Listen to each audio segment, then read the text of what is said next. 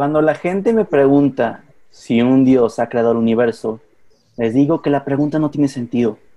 Antes del Big Bang, el tiempo no existía y por lo tanto no había un tiempo en que Dios pudiera hacer el universo. Es como buscar cómo se va a los bordes de la Tierra. La Tierra es una esfera sin bordes, por lo cual buscarlos es un ejercicio inútil. Stephen Hawking, aquí Emilio, y sean bienvenidos a Apologética para Gentiles. Hoy tenemos un episodio bastante especial con muchos problemas técnicos, no lo están viendo en Facebook como acostumbrarían, lo están viendo en YouTube. No sé qué se deba a esto, pero esperemos que se solucione pronto. Gente que nos sigue y que esperaba live, gente que nos escucha desde el podcast. Hola, ¿cómo están? Bienvenidos todos a un nuevo episodio. Hoy vamos a tener un tema bastante interesante. ¿Existe acaso Dios? Vemos que hay mucha maldad en el mundo, muchas traiciones, mucha guerra, mucha hambruna. Y a muchos de nosotros nos queda la duda, oye, está muy padre lo que dijeron de la caída, oye, está muy padre lo que dijeron de la creación, pero ¿todo esto se, tiene sentido si no existe Dios? Bueno, pues aquí intentaremos llegar por medio de la razón a esa deducción. Pero primero voy a, voy a presentar a los invitados de este día. Primero, a los que no acostumbramos tener aquí. Señorita Majolines, ¿cómo estamos? Hola Emilio, bien, ¿y tú? Pues yo creo que bastante bien. Hoy amanecí un poco mormado, pero es porque llegó el frío, no, nada, no es nada de COVID. gracias por el dato. Muchas gracias por la preocupación, Majo. Michelle, ¿cómo estás? Muy bien. ¿Y ustedes?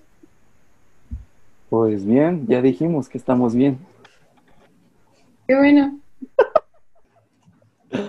Padre, miembro del equipo estelar, ¿cómo estamos?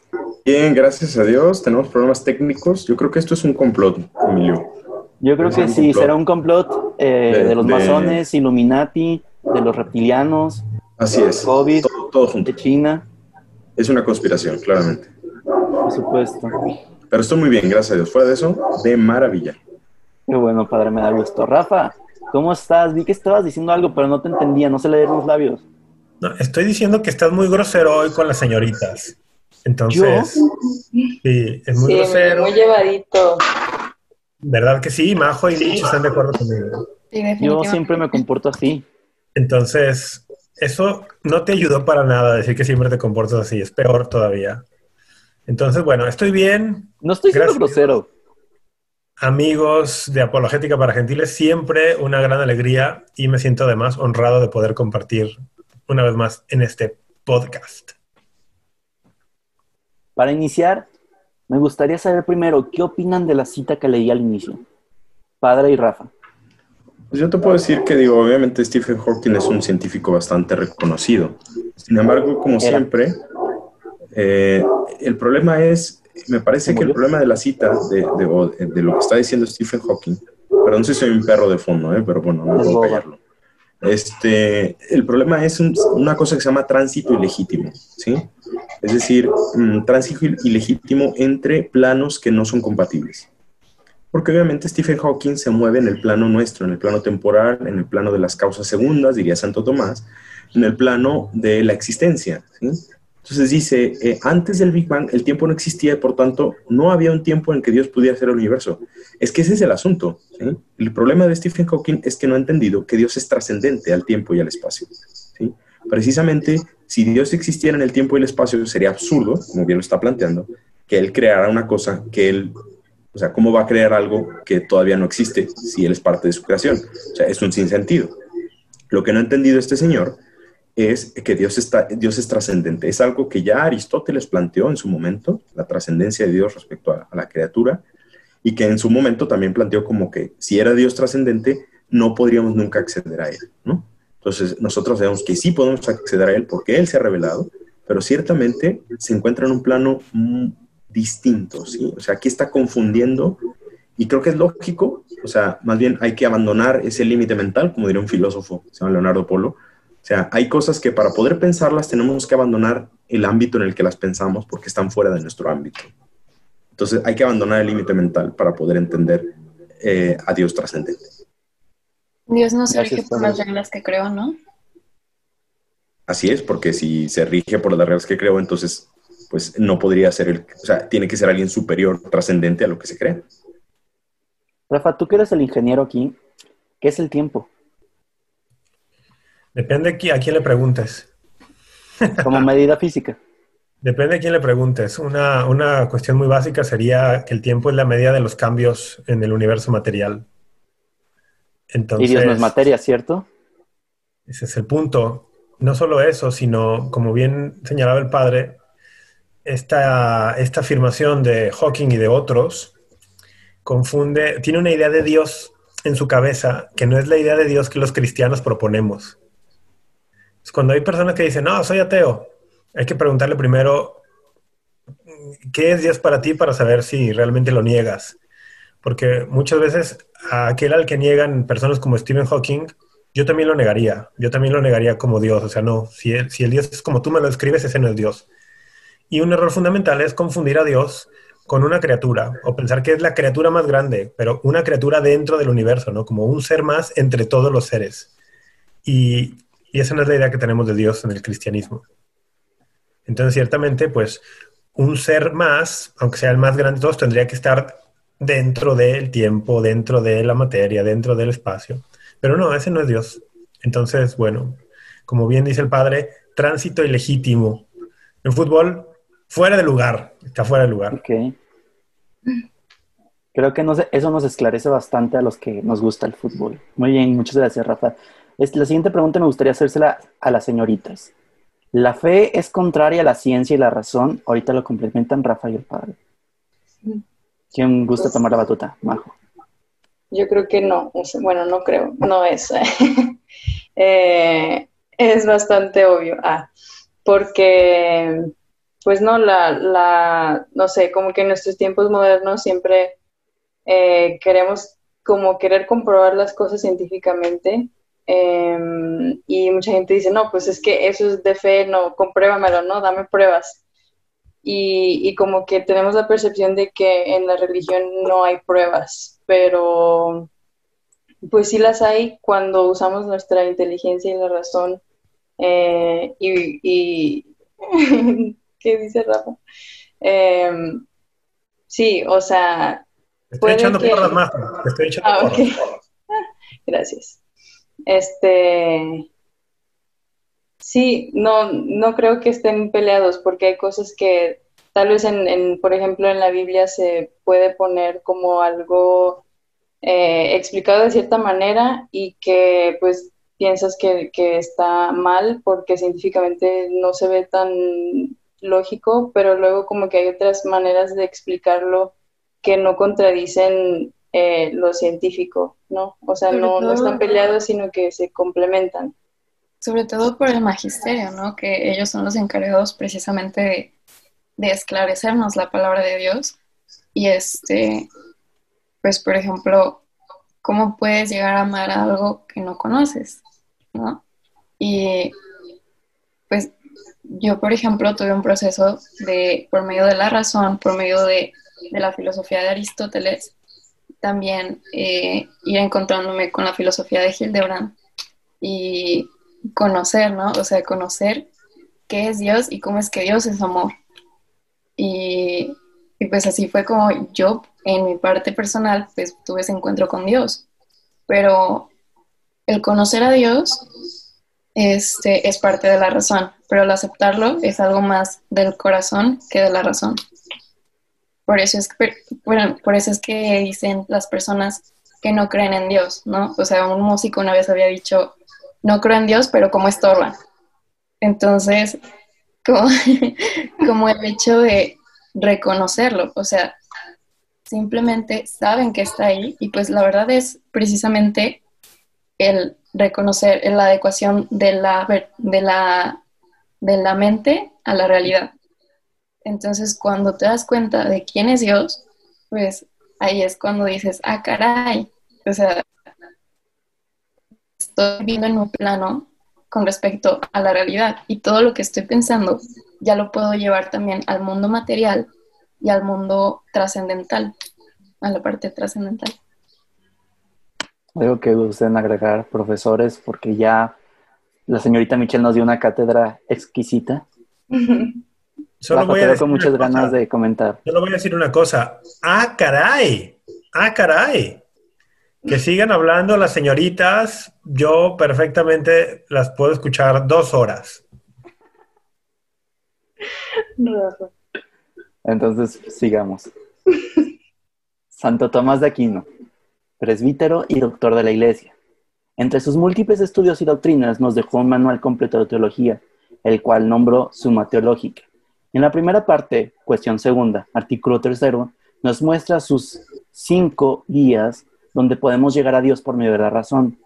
La idea en este episodio es leer cada punto y explicárselo a nuestra querida audiencia para que se nos unan y surquemos juntos a un nuevo horizonte. Ahí extrañaba decir eso. Qué poético. Gracias. Ya sé. me llaman Romeo. El primer punto es movimiento. El padre. Padre, le prende su micrófono para escuchar. Qué cursi, Emilio. Sigue, sigue, pero mejor sigue, porque si no vamos a hacerlo peor. La primera vía de Santo Tomás es el movimiento, el primer motor inmóvil. Esto, esta es basado en los estudios de Aristóteles. Todo lo que se mueve necesita ser movido por otro en movimiento.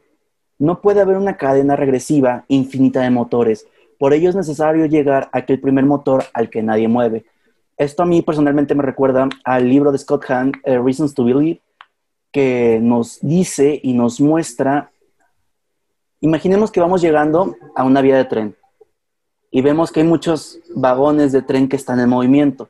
Nosotros asumimos que hasta adelante está la cabina con el chofer donde está el motor del tren que está moviendo todo. No lo vemos porque nosotros llegamos en un momento donde ya están los vagones, pero sabemos que está ahí. Es la forma en que yo podría explicarlo. Pero dejaré que Rafa o el padre lo expliquen.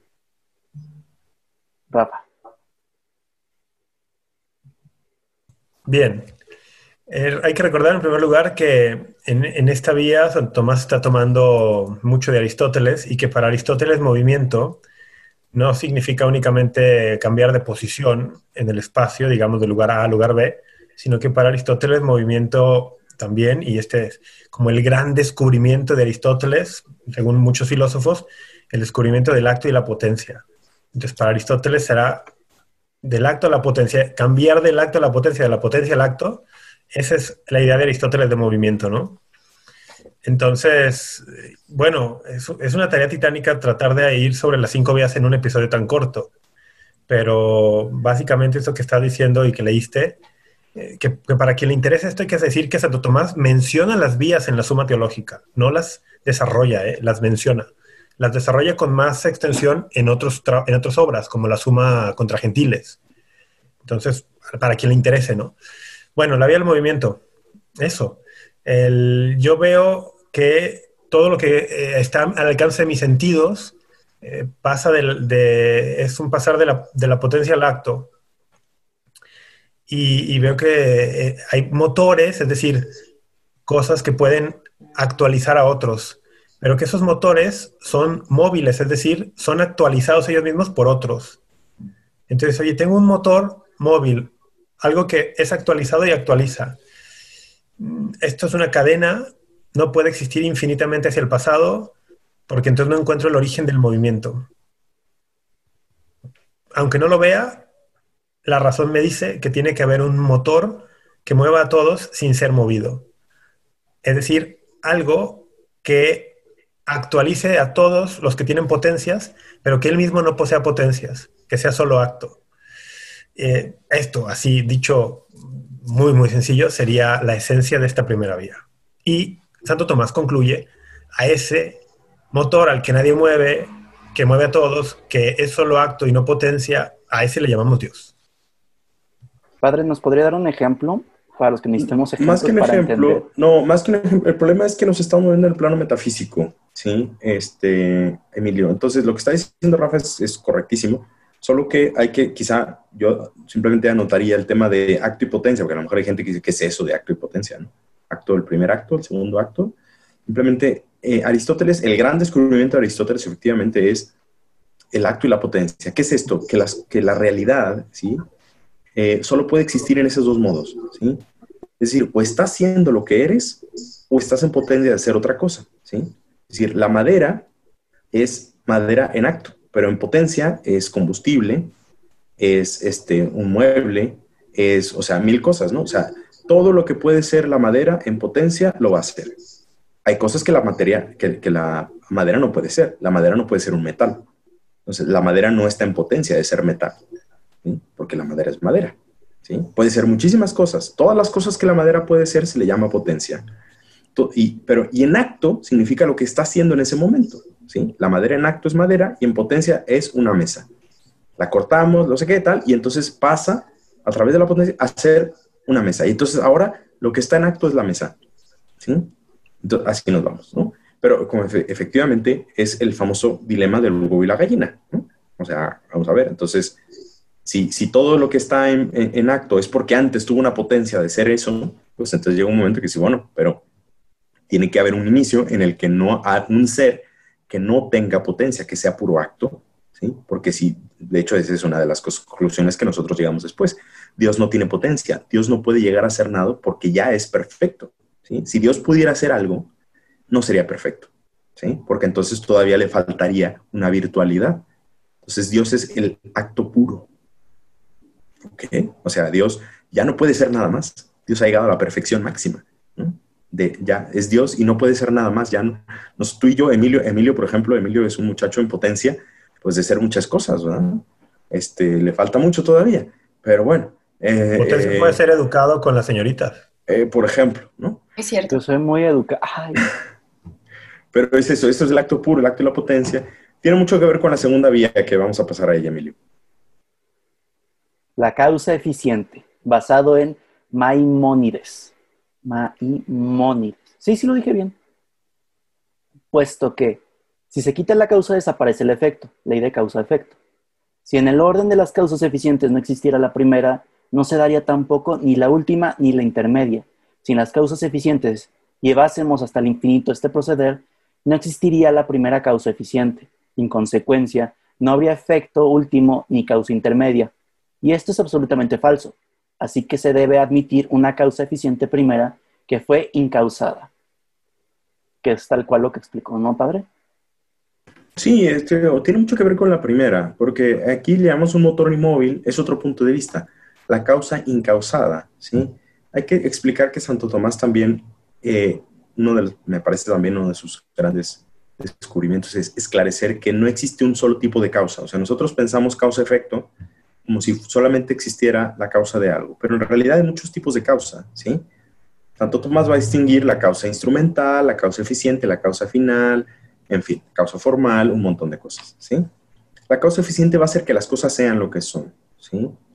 El, el, el artista el escultor es causa eficiente de la escultura, por ejemplo. Hay una causa final que es lo que él tiene en la cabeza, que es lo que quiere hacer, pero lo que hace que eso sea es el escultor mismo. O sea, puede tener en la cabeza, ahorita Emilio tiene en la cabeza una escultura espectacular, una causa final, pero si Emilio no tiene facultades de escultor, pues no va a salir nunca la escultura que tiene en la cabeza. Entonces, a eso le llama causa eficiente, es una causa como más vamos a ver, más aterrizada que la del movimiento. Pero en realidad es el mismo principio, ¿sí?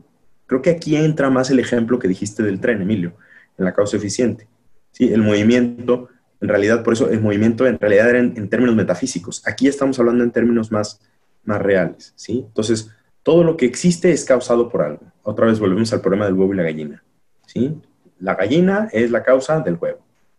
Y el huevo causa otra gallina y así. Entonces tiene que haber una gallina al inicio que no haya sido huevo, ¿sí? O un huevo que no haya sido gallina antes y así. Eso es lo que Santo Tomás entiende como Dios. Oigan, yo me acuerdo de la película de Dios no existe.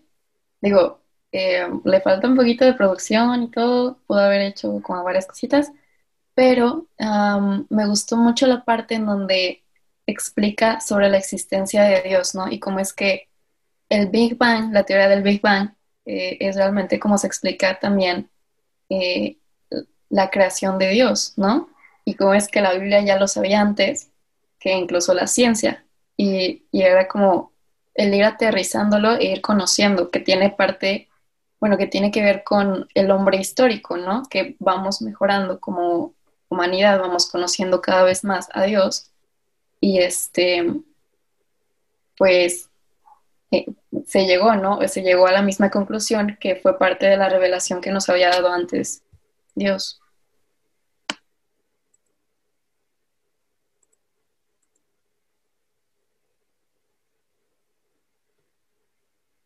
Oye, es que me movieron el, el guion y no entiendo qué pasó. Lo siento. Bien, tercer punto. Necesidad. Basado, aquí discúlpenme si lo pronuncio mal, me corregirán. Avicena. Es imposible que las cosas sometidas a tal posibilidad existan siempre, pues lo que lleva en sí mismo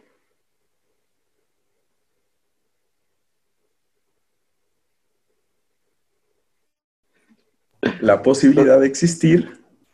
Hubo un tiempo en el que nada existió.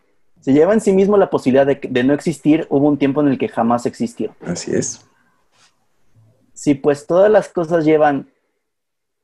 Rafa, ¿qué hiciste? No entiendo qué está pasando. A ver, Emilio, no te preocupes. Vamos a explicarlo porque, a ver, ya se movió el guion, no pasa nada. ¿Sí? ¿Qué es la vida de la necesidad? Lo ¿Sí? bueno es que tengo copias. Tenemos que explicar dos cosas. Tenemos que explicar lo que son las cosas contingentes contra las cosas necesarias, ¿sí? Entonces, para eso, tú tomas las cosas contingentes, son las cosas que pudieran no existir y no pasa nada, ¿sí? A eso se le llama contingencia. Y las cosas necesarias son las cosas que, o sea, si no existen, no existirá nada de lo que existe. O sea, son cosas realmente necesarias. Uno puede decir, no, pues para mí sí es necesario el celular, pero bueno, honestamente, si no tienes celular tampoco pasa nada, ¿sí? O sea, el mundo no se cae. ¿Sí? De hecho, la existencia de ninguno de nosotros es, neces es, necesaria en realidad, en esos términos estrictos, ¿no? Si no existiera Emilio, pues a lo mejor no habría apologética para gentiles. Hombre, sería una gran pérdida, pero el mundo seguiría, seguiría adelante, o sea, eh, tristemente, pero sí, ¿no? Sí, lo siento, Emilio. Entonces, tú eres contingente, igual que yo, igual que Rafa, igual que Paola, igual que Majo, ¿no? Este, Paola, porque te dije Paola. este, ya la tengo completa por si quieren que la lea.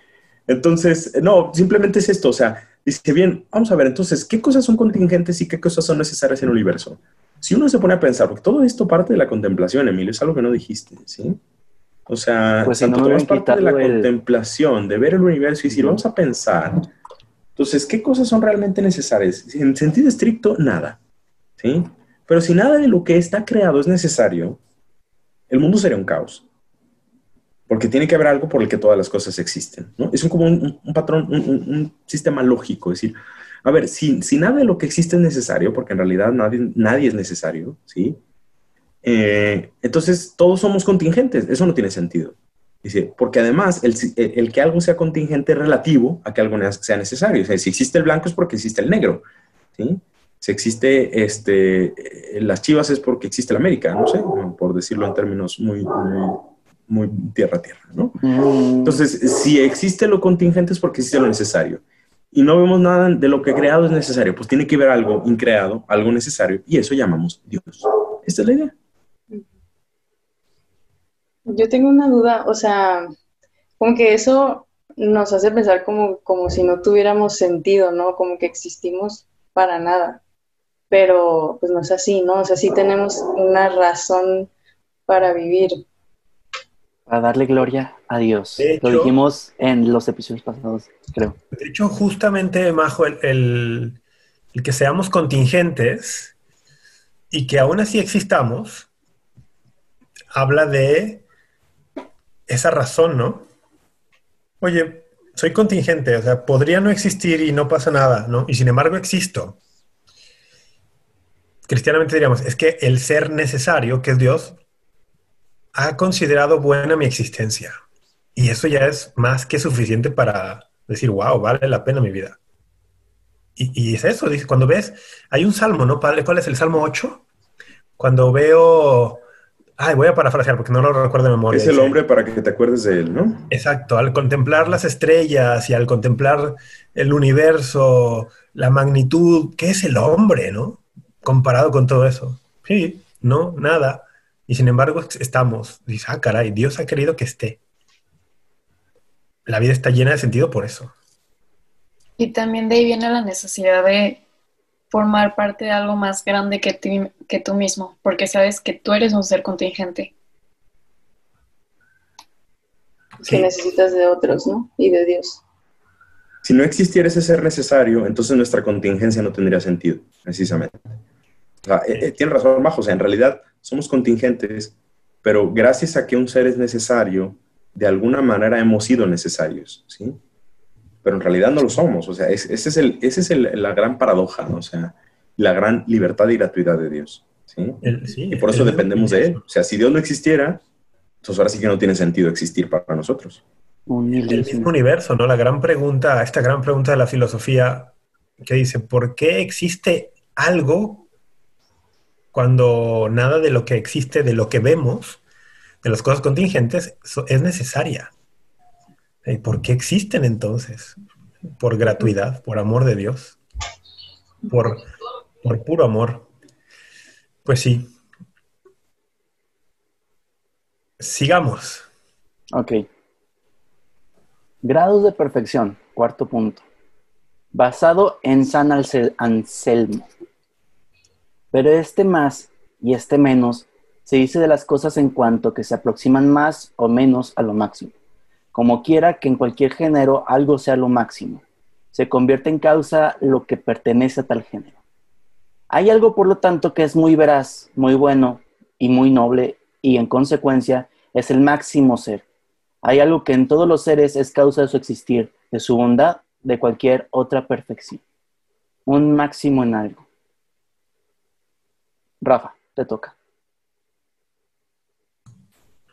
Debo confesar que de las cinco vías de San Agustín, de San Agustín, de Santo Tomás, esta es la que, la que más me cuesta hablar de ella. Es la que más me gusta. Entonces la dejo al padre. Ah, bien. Sí, a mí es la que más me gusta, porque precisamente. la que más me gusta es la de la contingencia, pero le dejo esta. Ay, perdón, pues yo me metí en la que no debía. No, no, no, no, ni usted ni sabía, usted ni sabía. Sí, eso es verdad. Soy contingente, ¿qué quieres que haga? No, no es cierto. A ver, esto de la grado de perfección es que eso es una intuición genial, ¿no? O sea, realmente es una intuición genial porque es un pensamiento un poquito paralelo. O sea, nos está diciendo, vamos a ver, nosotros podemos, o sea, el hecho de que exista la gradualidad de las cosas, ¿sí? Es precisamente porque existe una medida, ¿sí? O sea, ¿por qué tenemos centímetros, Emilio? Porque hay un metro. Si no hubiera un metro, no tenía sentido que hubiera centímetros, ¿sí? Si hay, este, o sea, todo, todas las graduaciones en el mundo tienen sentido porque hay un grado máximo de perfección, ¿sí? ¿Por qué podemos decir que una cosa es más bella que otra o que una cosa es más buena que otra? Porque lo podemos decir, Este equipo de fútbol es mejor que otro. Esta chica es más guapa que otra este muchacho es más bueno que otro, etcétera. ¿sí? No voy a decir nombres, ¿no? pero ¿por qué podemos decir eso? Porque tenemos un ideal. ¿sí? O sea, solamente cuando se tiene un metro patrón es cuando se puede graduar todo lo que hay debajo de él. Entonces dice Santo Tomás, o sea, si, si nosotros podemos graduar las cosas es porque todas las cosas tienen un top. ¿sí? Para todas las cosas hay un metro patrón. ¿sí? Y eso es a lo que tenemos que llamar Dios, una perfección máxima que es el máximo de todas las cosas que medimos, ¿sí? De bondad, de belleza, de verdad, de etcétera, ¿no? De, de, todo, de todos los grandes trascendentales en la filosofía, Dios se identifica con cada uno de ellos porque es el top, ¿sí? O sea, si tú y yo, Emilio, somos más o menos algo, es porque hay un, hay un Emilio perfecto, hay un Padre Tadeo perfecto, que es Dios, ¿sí? Y a lo que aspiramos precisamente unirnos a Él. Entonces, es una intuición filosófica bastante buena porque dices, claro, o sea, tiene que existir algo perfecto. Y ese algo perfecto no lo vemos aquí, ¿sí?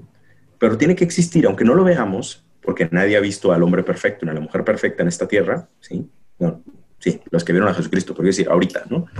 No puede decir, ah, es que fulanito es lo máximo, sí, será lo máximo, pero no es perfecto. ¿sí? Entonces, esa perfección tiene que existir, porque si no, no tiene sentido que haya estas gradualidades, ¿no? Pues eso le llamamos Dios, ¿sí? Y existe aunque no lo veamos. Esta es la idea de la vía de la perfección. Aprovecho lo que dijo Padre para invitarlos al siguiente episodio que es como que es nombrado Jesús, el hombre perfecto. Ahí lo dejo. Eh, ¿Alguien quiere complementar la idea del Padre o pasamos al quinto punto?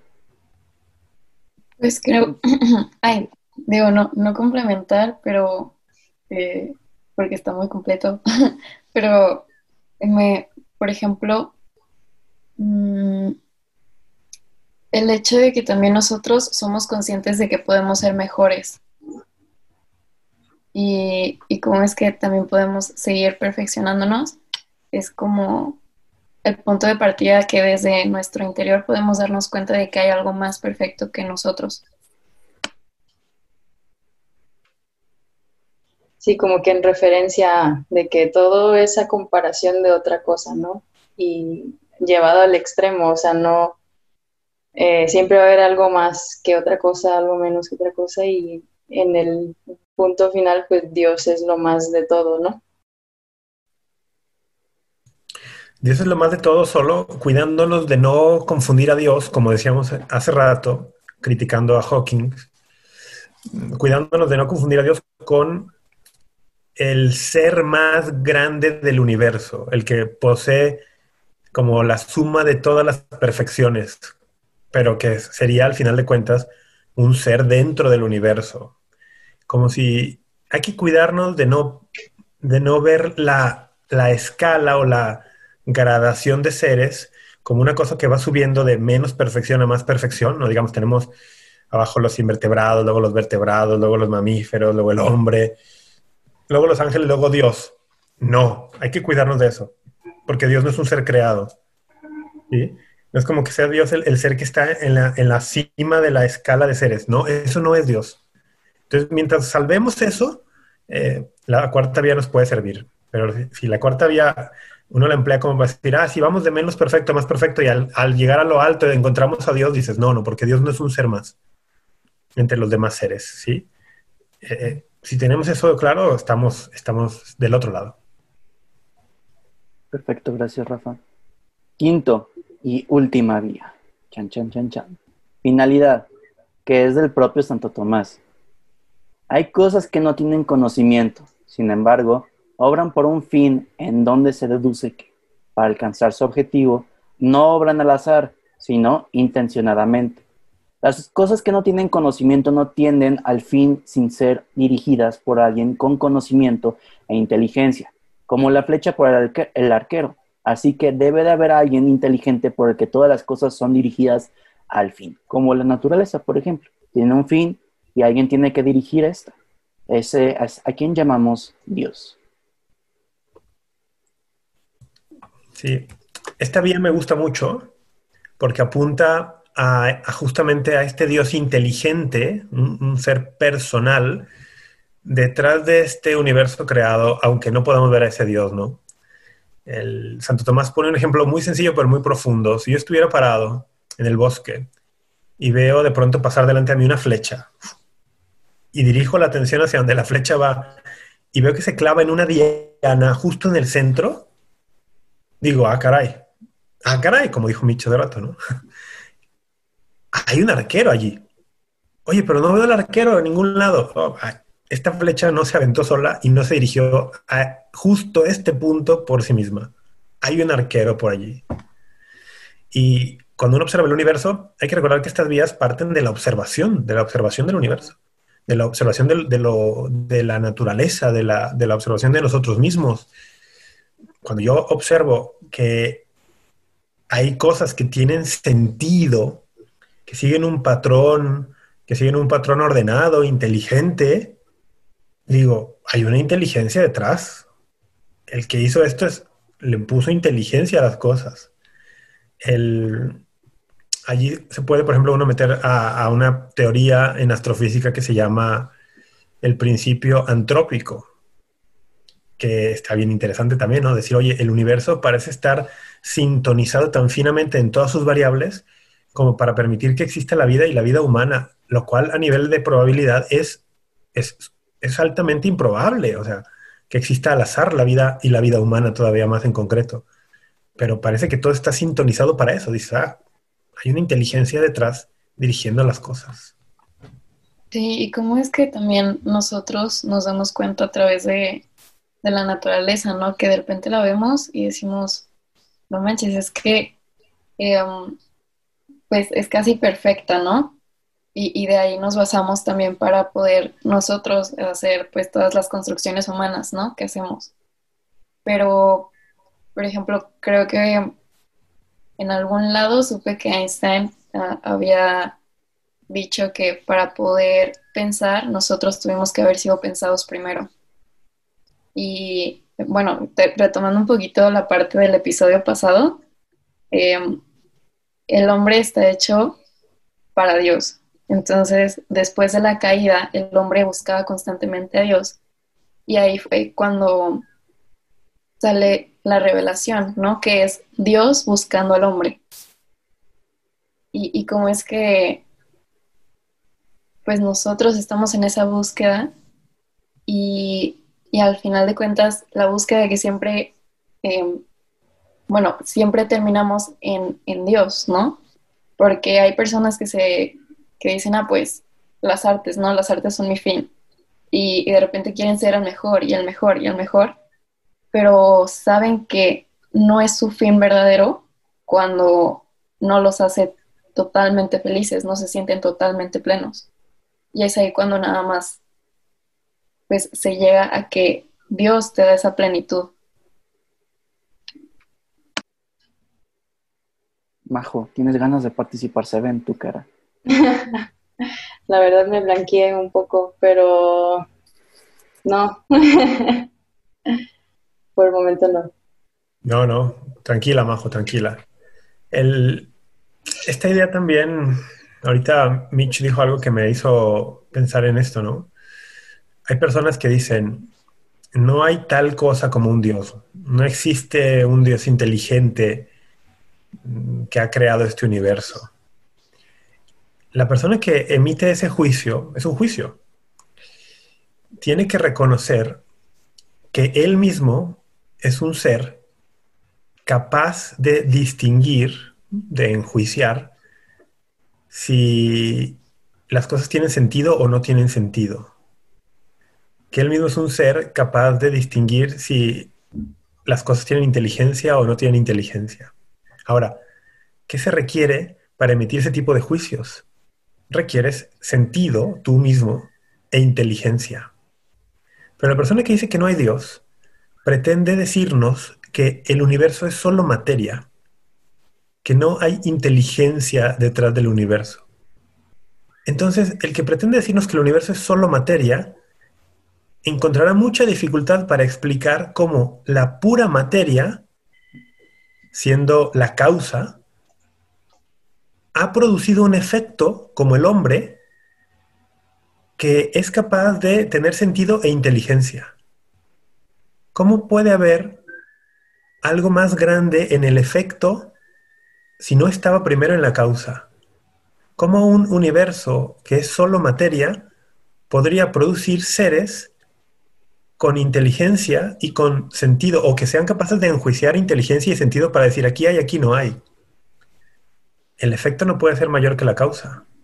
Entonces, encuentran mucha dificultad las personas que hablan que el universo no tiene sentido.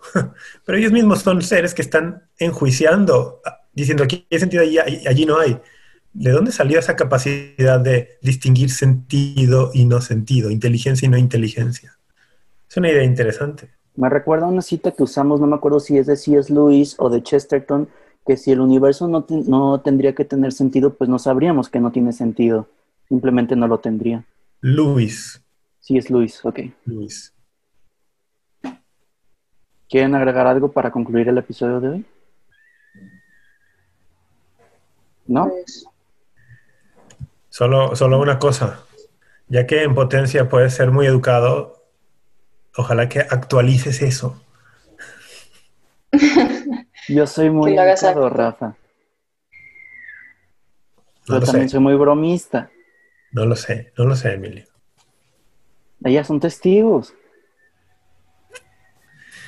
Bueno, dale. Señorita Michelle, ¿le gustaría decir las redes? Muy bien, pues nos pueden encontrar en nuestras redes sociales, tenemos Facebook, Instagram y YouTube. Y nos pueden encontrar también en YouTube, pues ya nos encontraron. Twitter.